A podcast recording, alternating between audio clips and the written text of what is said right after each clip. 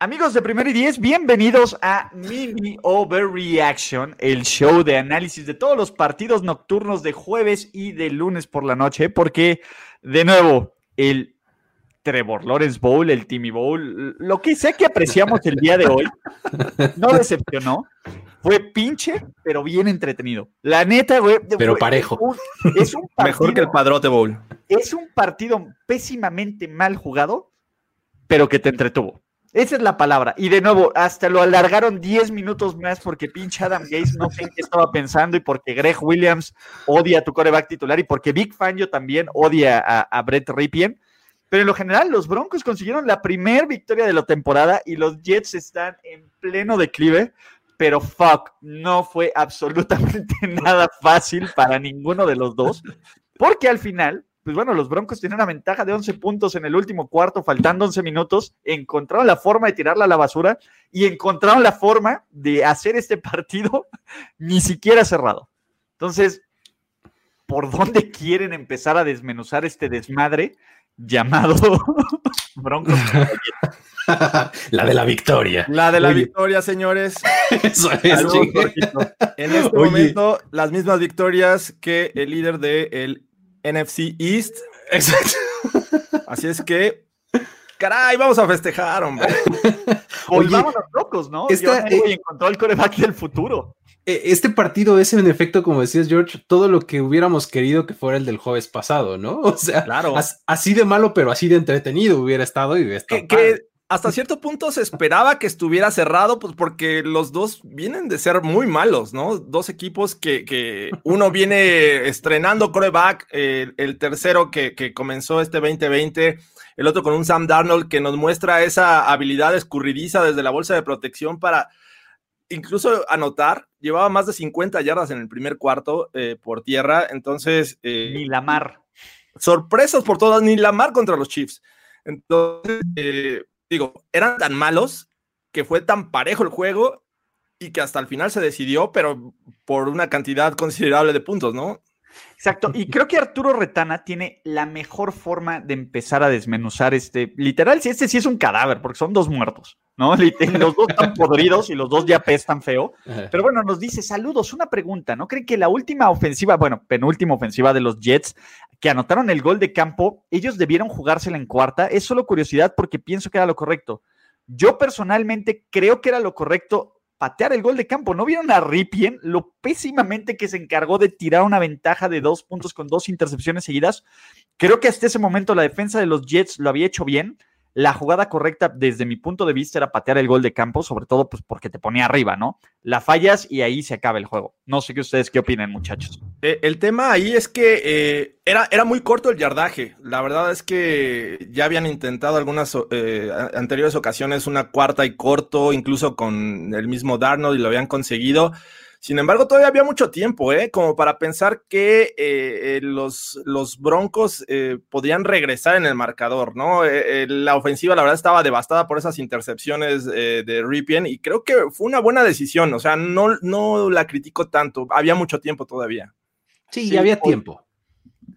Creo que estoy de acuerdo. Este, nuestro Pablito Viruega, que dice que somos unos cracks, estoy a punto de invitarlo a ver si quieres entrar, si quiere Estaría bueno, estaría bueno que venga. Pero, de nuevo, ¡ah! este juego me enojó mucho. Me enojó mucho. De nuevo, es, como, creo que reviví el beat contra, contra, contra Texans de playoffs. Afortunadamente estos no jugaban a nada, ¿no? Pero en general, de nuevo, los Jets, lo mejor, la mejor jugada que tuvieron los Jets, o por lo menos, de nuevo, fue una clínica de cómo taclear mal de cómo cubrir mal, de cómo cometer castigos estúpidos. Los Jets cometieron 11 castigos, 118 yardas y una cantidad de roughing de passers increíble. Eh, de nuevo, Brett Ripien jugó muy bien por momentos y por otros momentos parecía que quería regalarle el partido y que quería ser compañero de Trevor Lawrence. Ah, e, es un juego estúpidamente frustrante porque hasta vimos a Joe Flaco, en algún momento parecía que era el juego de revancha. Claro. Toda la cantidad de cosas que pudieron haber ocurrido en este maldito partido, de que parecía que se rompía la clavícula Brad, eh, este Darnold. Bradford, sí. Digo Darnold, pero sí. Darnold y no. de nuevo, es un juego, si los Broncos ganaron, de nuevo, no hay nada que celebrar, ¿no? Como el 16 de septiembre, nada que celebrar. Pero, oye, ¿what?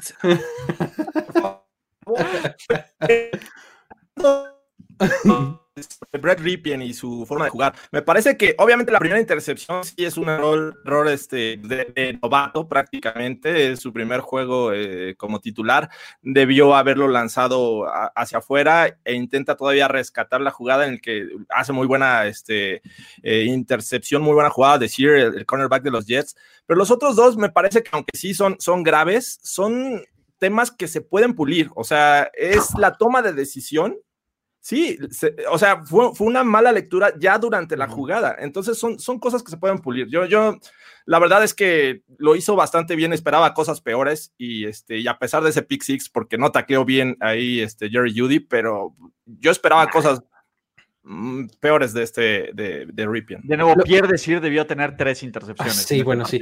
El, el, lo que en algún momento ahí reflexionaba yo es que es difícil como detectar qué, cuál es el diagnóstico correcto. Si es eh, que de repente se estaban viendo muy bien unos y muy mal los otros, o, viceversa, ¿no? O sea, la verdad es que cuando estabas este, viendo a, a Ripien tener una muy buena serie ofensiva, decías, híjole, es que este chavo, gran promesa, pero decías, híjole, es que los Jets. ¿Contra quién? Exactamente, los Jets no están defendiendo, pero están haciendo cover árbol, ¿no? O sea, cover tree, no three, sino tree.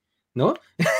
No, no, no. A ver, de nuevo, este es un partido fundamentalmente y técnicamente pésimamente mal jugado. Sí. es un juego pinche, divertido, parejo, como lo quieran ver, pero es un mal juego. Nadie tacleaba, y si no, pregunten en el touchdown de, por tierra de Darnold. Ah, nadie cubría, y si no, pregunten a Pierre Desir nadie ejecutaba, nadie hacía lecturas correctas. Y es más, hasta Sam Darnold tuvo un autosac Mondiu, carajo. Por un fantasma, el espíritu de, de Von Miller que se metió en MetLife Stadium. Entonces, de nuevo, es, es increíble, es increíble el mal juego que tuvimos, pero al final se impuso el peor equipo del NFL. Totalmente de acuerdo con Pablo Viruega. Eh, tienes que esperar al final. Claro. Oye, Pablo, antes que nada, necesito que, tengas una charla brother con brother con tu amigo Carlos Tapanaba y que le digan qué carajos estaba pensando cuando puso a los Jets en este juego. Pero de nuevo. Eh, si era, era, la oportunidad de los Jets para ganar un juego. O sea, si, si eh, en algún momento se vio la posibilidad, era contra unos Broncos que no tenían coreback, que no tenían receptor, que no tenían corner, que no tenían pass rusher. O sea, pues era ahora o nunca, ¿no? O sea, por ese lado puedes entender que, que era su oportunidad, pero pues la verdad es que de cualquier manera el talento parece que nunca estuvo ahí. Exacto. Y ojo, sí estuvo muchísimo más parejo este juego que el Monday Night. Ya dejemos ir el Monday Night Football. Pero, de nuevo, esta es la magia de la NFL. Piensen en el partido más pinche que se les pudo ocurrir, que es este. Y aún así, estamos faltando, ¿qué serán? Cuatro minutos en un juego de un punto.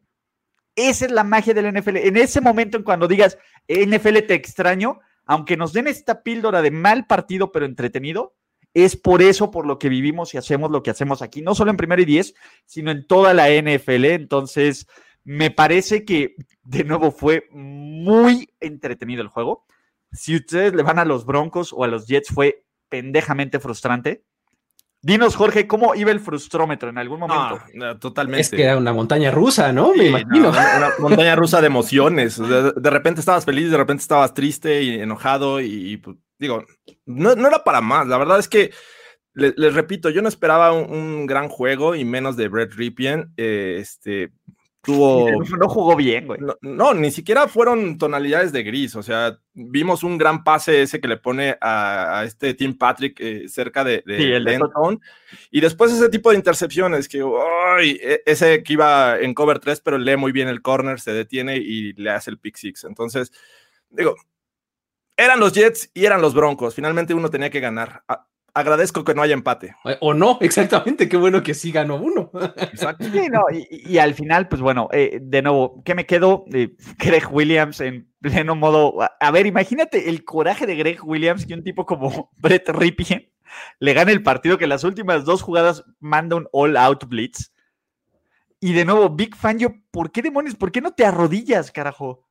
De nuevo, si Adam Gaze es el naco que pide los tiempos fuera para que no se acabe el partido, tú arrodíllate, vuélvete el ojo. Que Lleva una serie de decisiones. Expone al coreback rival, expone al coreback rival, no expongas a tu coreback. De nuevo, y, y, de nuevo, a ver, Sam Darnold, fuera de lo que hizo por tierra, tampoco me parece. Eh, a ver, de nuevo, Sam Darnold no lanzó. A ver, vean este partido de los Jets. Sam Darnold no lanza pase de touchdown, no tiene, ningún corredor tiene una carrera de touchdown y aún así anotan 28 puntos. Sam Ficken debe ser el MVP, Pierre decir por ahí anota, pero en general, el producto que nos muestra el New York Jets es el producto que realmente nos hace creer, nos emocionamos y veremos otro equipo de 0-16, muchachos.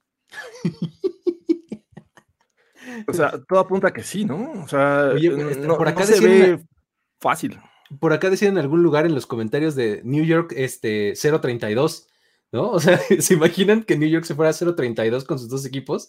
¿No? Estaría...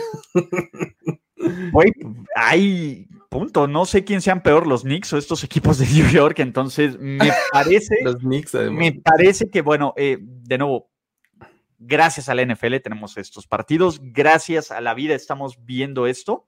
De nuevo, son picks.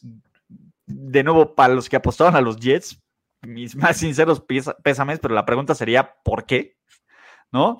Y al final, eh, me parece, dice, no se arrodilló porque todavía no se termina el partido. Sí, Ramiro, pero ya tenía una ventaja en donde, aunque hubiera el cambio de posesión, no importaba. Eran 11 puntos. Pones a tu coreback. ¿no? Y, a ver, de nuevo, Big Fangio también le bajó como 20 puntos al coach IQ en este juego. de nuevo, digo, toda esta temporada ha hecho malas decisiones.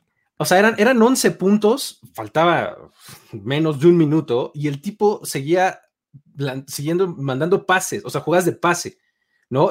Y, Greg Williams mandando blitz y blitz, o sea, se, llevó fácil de a gratis unos tres golpes extra Ripien de los que se debió haber llevado. le mete Queen en Williams casco a casco, de nuevo, hubo, hubo ciertos golpes, de nuevo, sí. E, ese face mask que, hacen los Jets, ah, eh, creo que fue Queen en Williams, ¿no? En una tercera y siete, eh, increíble. O sea, estuvieron luchando para perder. La decisión correcta era patear el gol de campo. Si Quinn Williams no hace ese face mask, los Broncos no ganan. Pero bueno, al final, pues eso no importa. Los Broncos ganaron 1-3, ahí van peleando por la división. Cuidado Kansas City Chiefs. Cuidado Chiefs. Cuidado New England Patriots. Del otro lado, de nuevo, cuidado, cuidado Trevor Lawrence, porque New York está cerca de tu destino, entonces me preocupa, sí, eh, pero bueno, vamos, después de ver a Ripien, yo no me explicaría cómo no Blake Bortles va a ser el titular. es que eso te iba a preguntar yo ahorita, George. O sea, ahorita, ¿cómo ves el panorama de coreback? O sea, porque viste a un Ripien que, que quieras o no, sí mostró dos, tres cosas buenas, como dices, se le puede pulir cosas, ¿no? Sí tienes a Drew Locke, que no sé cuánto tiempo más vaya a estar fuera por lesión. ¿Prefieres a uno a otro? O de plano ya metemos a Bortles, qué diantres. yo pues Locke esperaría que regresara hasta después de la semana de descanso, que tuviera tiempo para recuperarse. En el caso de, de, Ripien, pues la verdad es que lo hizo contra los Jets, ya hablamos de eso, ¿no? Eh, y, pulirlo, no te va, este, no vas a tardar una semana larga o 10 días este, para tener un buen Ripien. Yo creo que la mejor opción ahorita para los Broncos es Bortles, sin duda, es, es el coreback que tiene experiencia. y, sabemos las capacidades de Bortles, pero así está Déjame corregirte. La mejor opción para los Denver Broncos se llama Colin Kaepernick. no va a pasar. Ah, ya, por favor. ya. A, ver, Colin Kaepernick. Cuatro años fuera del NFL no te va a hacer este shit show. Sí, pero no va a pasar. No, no va a pasar, la NFL, estamos diciendo cuál es la mejor opción para, los Denver Broncos. Esa es la mejor opción para los Denver Broncos. Lo tenía que decir. A ver, chavos. Oye, en dado caso, o sea, si, si, vas este, a meter a un, a un eh, veterano y ese tipo de cosas, eh, ¿por qué no mejor elevas del Practice Squad de Filadelfia a el coreback Sábana, ¿no? Eh, Iván Drago. ¿No? Ahí van Drago. No, güey, ya, ya, ya, dejen de hacer, dejen, de, dejen de, que, de reciclar corebacks. Dios, ya has ocupado el 3. bueno, está bien, pues. Está bien, regresen a Joe Flaco, ¿no? En una de esas creo que. ¿Qué pasó, Flaco? Así me dio gusto, ¿eh? lo quería ver más tiempo, pero ni hablar. Oye, te voy a decir algo, es el que tiene mejor brazo de todos. de calle. ¿Vieron el bombazo que pone ahí a, a la banda? Sí. En ese pase de segunda y tas que pone tercera y cinco y que ya después entra Darnold a recibir el sack. Es que eh, la verdad es que si algo le puedes criticar a, a, a los quarterbacks que, que, a los dos de los dos equipos es que no tienen fuerza de brazo, ¿no? O sea, es, Güey, no tiene precisión, carajo. De nuevo, si el pase a Tim Patrick que, que, convierte en tercera oportunidad lo pone dos yardas hacia la derecha es touchdown de Denver. Sí, lo hizo. De nuevo, Patrick le, le, completó la recepción espectacular, pero de nuevo, ninguno de estos dos equipos tiene quarterback, ninguno de estos dos equipos tiene head coach, ninguno de estos dos equipos tiene defensiva, pero el bueno Broncos creo que es, que es menos pinche que los Jets. Esa es la palabra, esa es la palabra mágica y creo que ese es el análisis con lo que nos podemos quedar hoy. Podemos dormir tranquilos sabiendo que los Jets son un peor equipo que los Broncos. Punto. Ya, para quien haga sus power rankings, ya sabe que es 32 y luego 32. Ya, no hay, ya de 32 no sale. Ya una semana más el 32 está asegurado y listo. ¿Algo más que agregar, muchachos, para terminar con este mini overreaction? Aparte de agradecerle a toda la gente que en serio sí, la verdad, ¿eh? son unos capos. De nuevo, prácticamente no agradecer que, que, un Jets eh, contra Broncos, bueno, más bien Broncos contra Jets, eh, este, nos haya dado este rating, ¿eh? Agra muy agradecido. De nuevo. Saludos a todos y muchas gracias. ¿Algo más que quieran con algo que quieran cerrar, muchachos? Nada, nos vemos el domingo. Nos ya. vemos el domingo en Disfruten. tiempo extra en el canal de NFL en español. De todas formas, hay préstamo en argumento, historias del NFL para decir, wow, el sobrevalorado cuarto y pulgadas. Entonces, de nuevo, hay muchísimas cosas para decir. Jorge Tinajero, Luis Obregón. Bye, amigos. Nos despedimos y hasta la próxima. Esto fue Mini Overreaction. Gracias por seguir esta transmisión